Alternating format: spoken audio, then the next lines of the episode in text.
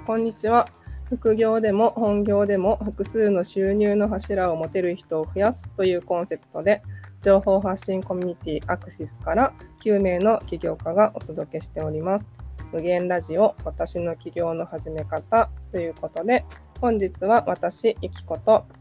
ゆみさんでお送りいたします。イエーイよろしくお願いします。はいで今日はですね、起業というテーマなんですけれども、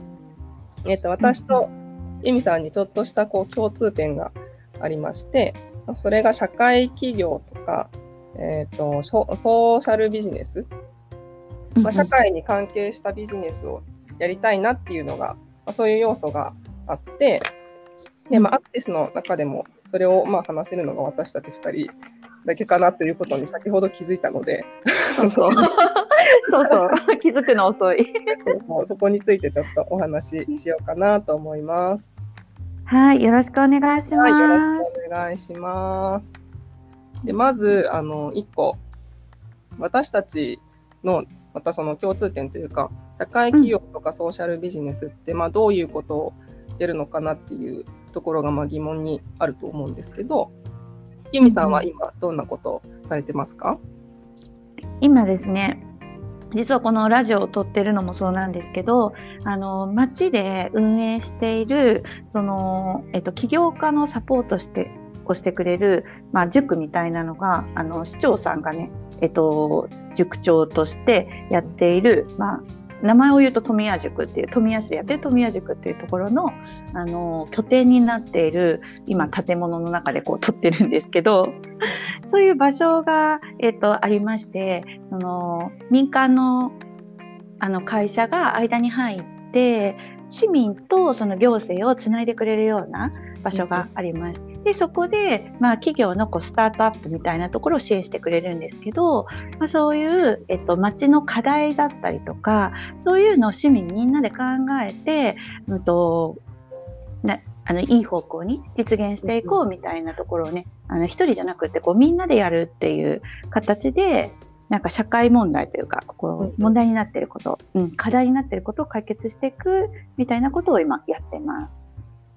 そう私自身もですねはい、以前そういう、えー、と伝統地元の伝統工芸を引き継ごうっていうプロジェクトでクラウドファンディングをしたことがあるんですけど、まあ、その時も全部自分でやったのではなくて、えーとまあ、由美さんのところでいうその富谷塾みたいな、うん。まあ、市の中で、えーと行政とか個人中小企業とこう連携したサービスを使える場所があって私の場合は岡崎、えーと、ビジネスサポートセンターっていうところだったんですけど無料でこう相談ができて、うんうん、そういうアイデアを形にするとか、まあ、中小企業とかすでに起業している人であればそういう今どういうことに困っているのかっていうことの解決に向けて、まあ、相談に乗ってくれる場所があって、うんうん、そこで相談したことでやっぱりそのクラウドファンディングもあの成功できたっていうのがすごい大きくって。はいはい。そうなんかあのツイッターとかこういうコンテンツビジネスっていうものをこうやってたりすると、まあ、セールスレター作ってとか、日々発信してブログ作ってっていうこう自分自身で全部コンテンツを作っていくっていうイメージがすごくあるんですけど、うん、なんか社会企業はそう、基本的に1人ではない、その地域とかの困りごとを解決するビジネスだったりするので、うんうんうんうん、なんかこういろんな人と本当にたくさん関わることが多いなと思ってて。うん、そうそう。本当に人と関わらないとその実際困ってることとかっていうのがわからないから、うん、うん、やっぱり関わりの中で生まれていくことだったりこうよくここが良くなったらこういうふうに街全体が良くなるなっていうところを見つけていくのが結構課題ですよね。うんうん。まあ、でもそれがすごい楽しかったりもするし、うん、なんかそういうところでこう企業についてとか、あとこう補助金だとか助成金だとかがあります。はいはい。なんかそういうことも結構気軽に聞ける場所があるっていうのはすごいありがたいなと思ってて。そうですよね。結構一人でやってるとそういう情報ってなんかスルーしてたりとか気づかないで終わってたり、気づかないこともねよくあるので、ね、教えてもらえたりとか気づかせてもらえる場だったりしますよね。うん、うんそうなんですよね。意外とこうやりたいなって思ってること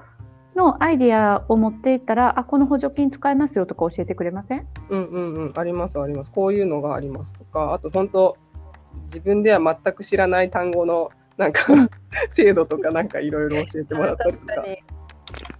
そうでまたそれが何だろう、えー、使えるのかなって分かんなくってもまたそこがサポートしてもらえるのがいいなって実感しております。うんうん、そうそう。なのでなんかこうテーマとしては起業っていう、まあ、テーマではあるのでこう自分で何かこう仕事を起こすっていうことだとは思うんですけど、うんうん、私とユミさんの意見としてはこうやって自分でこう SNS の発信からとかそういうことで起業するのももちろん素晴らしいと思うんですけど、まあ、そういうところに相談しに行くっていうのもすごく有効なんじゃないかなっていうのをすごく思います。いや本当そうですよね。なんかそこで出会った人と人から私は結構仕事が生まれていくっていうことの方が多くてですねあの全然その何て言うんだろうなあの仕事にしようと思って行ったわけじゃなくってどうしてもこう発信するのに書くのが苦手だったんですよ。で苦手でどういうふうにあの思いはいっぱいあるけどそれをどういうふうに整えて発信したら人に伝わるかっていうところがすごい分からなくて、うん、たまたまあのその富谷塾でやっている、まあ、起業家支援のえっと、ライティングの講座があって、そこで、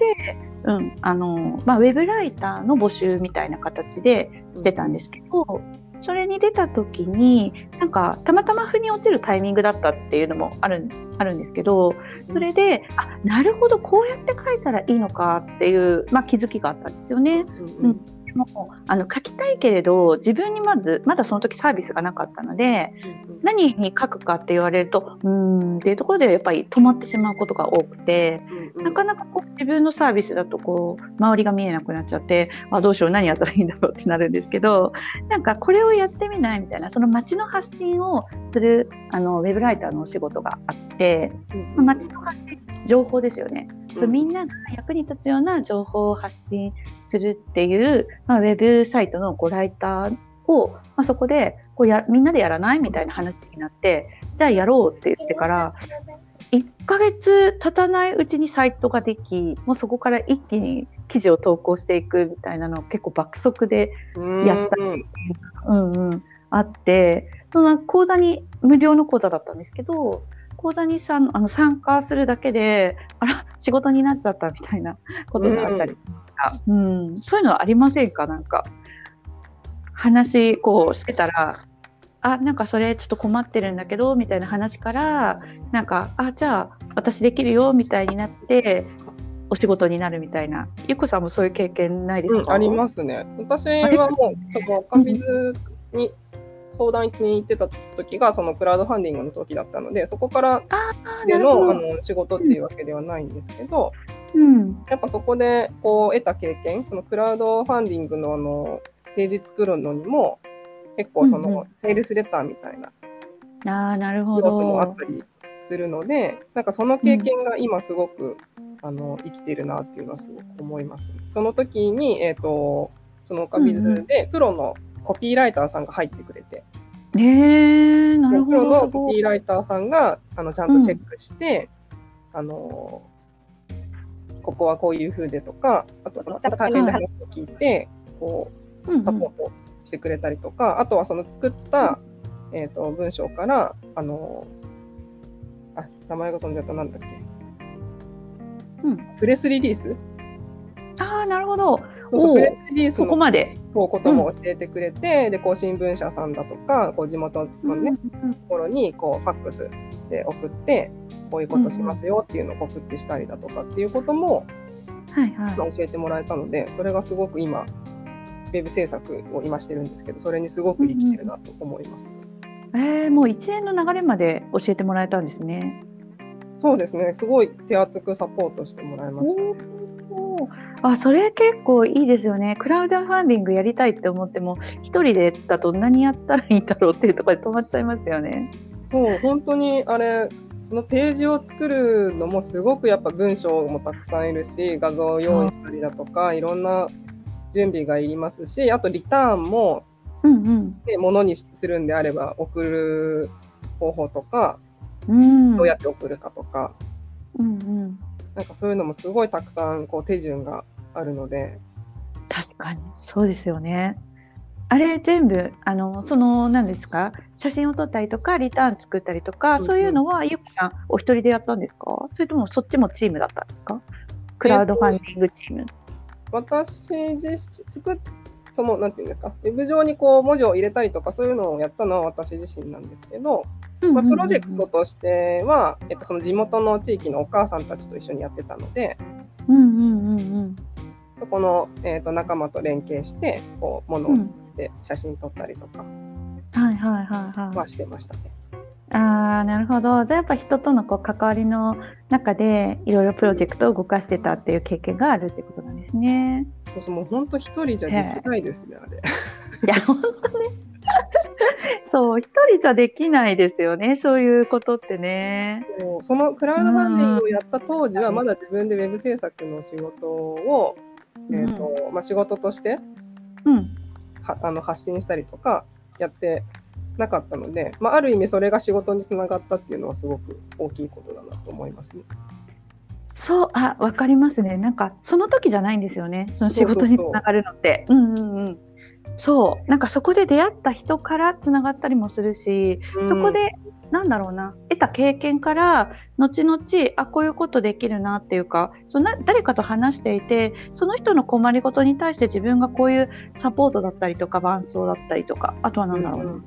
うん、手助けというかそういうことができるよっていうのがなんか後々の自分の強みになってたりとか、うんうんうん、なんかできることにこうつながっていくなっていうのをなんか実感する時がありますね。いや本当に、うん、まあ、一番こう私たち2人の中でこう話していて伝えたいなと思ったのは、まあ、全部一人でできなくても起業はできるっていうところ。うん。本当にそうだと思ってます。お伝えしたいなと思ったところで、うん。まあ、そういう市とか行政でやってる制度を利用するのもいいですし、うん、もう今すぐその形にならなくても必ずこうその後に生きてくるものがあるのでこうツイッターとかそういう中でこう見てるとコンテンツビジネスってすごいもう全部自分でこうやってらっしゃる方とかたくさんいらっしゃってなんか自分ではできないってこう思ってしまう方もいるんじゃないかなと思ってしまうんですけど、うんうん。うそういう時はもうそういうところに相談に行くのも全然ありだと思いますし、うん、本当できることから何かヒントになればいいなと思ってます。はい、本当ですね。まずなんかアイディアがあったらそういう相談できるところにちょっとでもね、うん、話しに行くっていうだけで、まあ、今ちょっとコロナがあって難しいこともあるんですけど、うんうんうん、まあ、電話でもあの Zoom でもね今結構対応してくれるあのそういう期間って、うん、本当にすごく多くなっていてなんか逆に、そうそう地元じゃなくてもあの受け入れてくれるね塾とかも、まあ、うちなんかもそうですけど。そうですね そうそう遠隔でもね入塾 OK ですなんて言ってくれるところもあると思うんで、まあ、ぜひそういうところを見つけていただけたらななんていうふうに、はい、思っています。はい。